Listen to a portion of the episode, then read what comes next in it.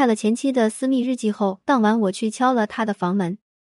男人会后悔离婚吗？心理咨询师方娇老师带你找到情感不顺突破口。最近我在朋友那听到了这样一件事情：他十一假期去参加婚宴，原本一切顺利，突然婚宴过程中冲进来一个男的，还隐隐约约听他说了一句“原谅我吧”。所有人都以为他要抢新娘，结果我朋友定睛一看，是他前姐夫。原来是他前姐夫后悔和他表姐离婚了，想复婚，但表姐一直不见他，这才出此下策，追到别人的婚宴上来了。离婚的时候都以为自己是快意恩仇的江湖侠客，结果没过几天，突然想起了对方的好，又尽心竭力的求复合、求原谅。这样的例子在我身边也有不少。零一，我原本有机会和他解释清楚，但我还是失去了他。矮周雨三十三岁，结婚四年，离婚两个月。在她怀孕期间，我出去找了小姐。看了他的笔记，我发现我真不是个东西。我和我老婆结婚四年，我觉得她已经不是那个温柔体贴的姑娘了。曾经有一半时间，她都在和我吵架。我换下衣服放沙发上，她叨叨我；晚上不洗脚，她叨叨我。我有时候感觉娶她就像是给自己找了第二个妈。有一次，一个女同事给我发信息，管我叫了一句“宝贝”，她愣是赌气了两个星期。实际上，这女同事管谁都这么叫。我本来想和她解释一下，但看到她这副尖酸刻薄的模样，我压根不想跟她说话。一次，我们又因为这件事吵了起来，我一赌气就出去找了个小姐，坐实了她安在我头上的罪名。然而，这次找小姐的经历，竟让我体会到了偷情的乐趣，既不用在家听她叨叨我，又能享受到陌生女人带给我的刺激。我开始有些上瘾，于是他一生气，我就出去找个温柔乡待上一段时间。大概是我这次出去的太久，连着五天没回家，他开始察觉，偷偷查了我的转账记录，发现了我给几个小姐的转账信息。当天他就拿着行李回我丈母娘家了。本来以为他就是赌气住一段时间，谁知道他竟然一直都没回家。我知道自己错了，不应该这样对待他。但是我又觉得一个大男人去他家低三下四的求他回家太没面子，所以我并没有去找他。没想到我并没有等到他自己回来，而是被他通知周三下午民政局门口见。其实我不太想离婚，但是想着自己出轨的把柄在他手里，就算复合了，他也会翻旧账数落我。这就像是给我判了一个死缓，不如直接离婚一刀两断。于是我如约去了民政局，一拍两散。本以为离婚后我会开启快乐的单身时光，实际上没有了他，我突然产生了孤独感。离婚一个月，我在他的抽屉里发现了一个笔记本，打开的第一页竟然看见了我的过敏记录。我天生体质不好，对很多东西都过敏。当初很多女人都是怕我的体质会遗传给一下代，不愿和我在一起。只有他不嫌我，还带着我把所有的过敏源都查了一遍。回想起结婚这些年，我几乎很少在外面吃饭，都是他做好适合我吃的饭菜带去公司。甚至为了照顾我的情绪，很多他喜欢吃但我过敏的菜也从未出现在饭桌上。在这个笔记本里，我还发现了一个更让我难以接受的事实：她怀孕了。之前我们没有钱也没有时间，就暂时搁置了要孩子的计划。等日子好了起来，有了备孕的想法，但一直都没怀上。如果没有离婚，我应该拥有一个甜蜜的三口之家，而我却亲手葬送了自己的幸福。零二，其实问题不全在他身上，是我太敏感了。矮佳与三十六岁，结婚八年，离婚半年。如果我当时能给他一个台阶，或许也不会走到今天。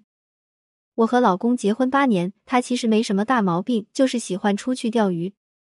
对于他来说，钓鱼就像是他的生命。有时候我觉得他跟着魔了一样，为了钓鱼可以什么都不顾。因为这个，我跟他吵了好几次，每次他都会说下次一定改。但只要他的鱼友一给他打电话，他脑子里就只剩钓鱼这一件事。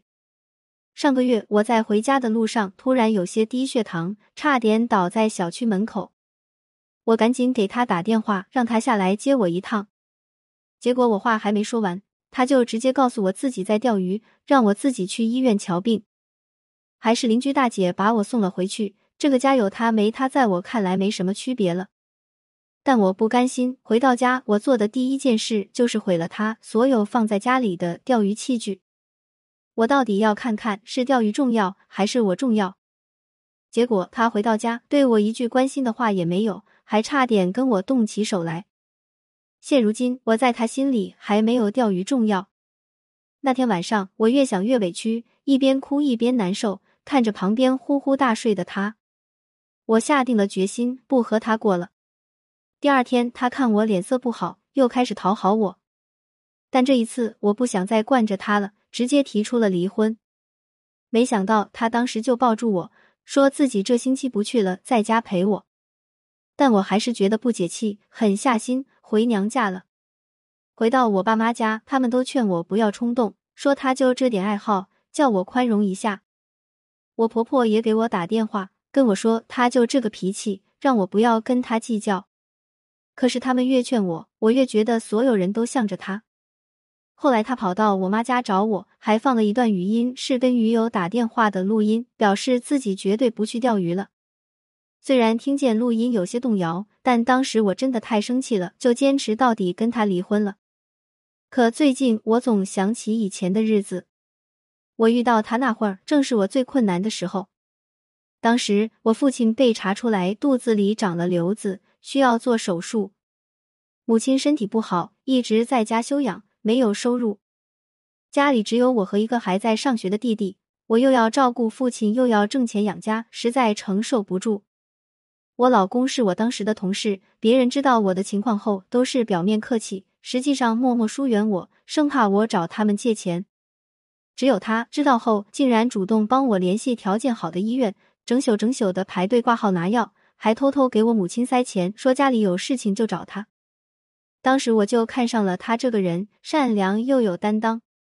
或许是我已经习惯什么事情和他一起解决，所以现在我看到他有了热爱的事物，但我又参与不了，就很难过，以至于他一出去钓鱼，我就在家生闷气。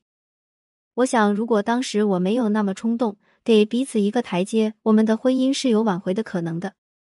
零三，其实后悔离婚的原因千差万别，但总结起来无外乎这三点。一不懂得珍惜眼前人，周玉和佳玉都在离婚后才冷静下来，开始反思自己的问题。社会心理学中有个说法叫“事后聪明偏差”，通俗讲就是事后诸葛亮。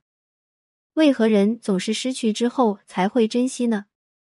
因为人往往会对失去产生更强烈的情感体验，但是受到这样的情绪牵引，我们很难获得幸福。婚姻本就是一条未知的路，遇上彼此已实属不易，相互扶持才能一直陪伴。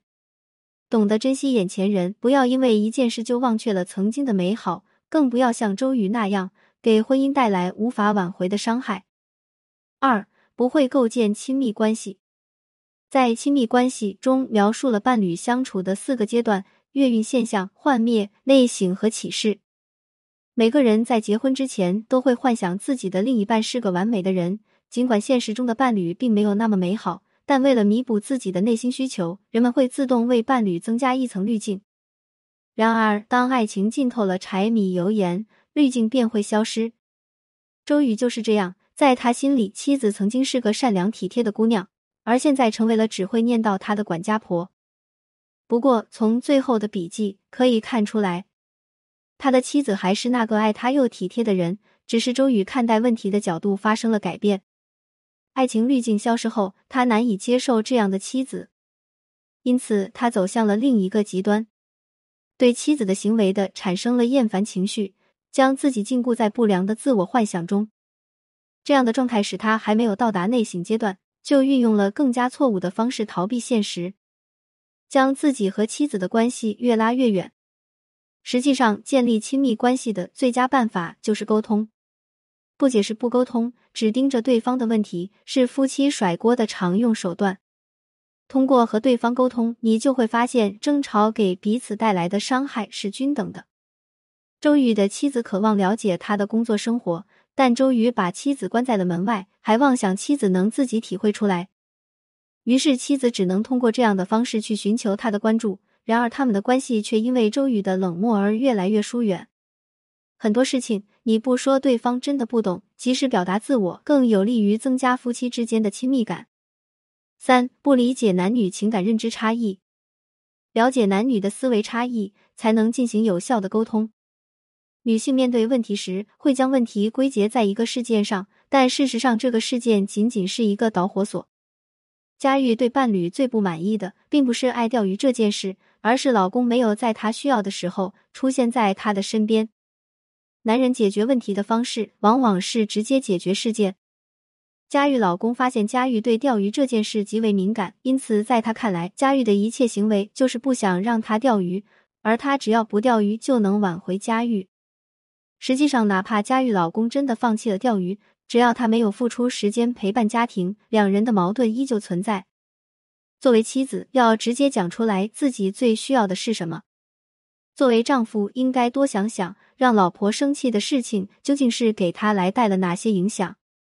夫妻之间相互理解，才能避免因为一些不必要的误会而激化矛盾、意气用事。写在最后。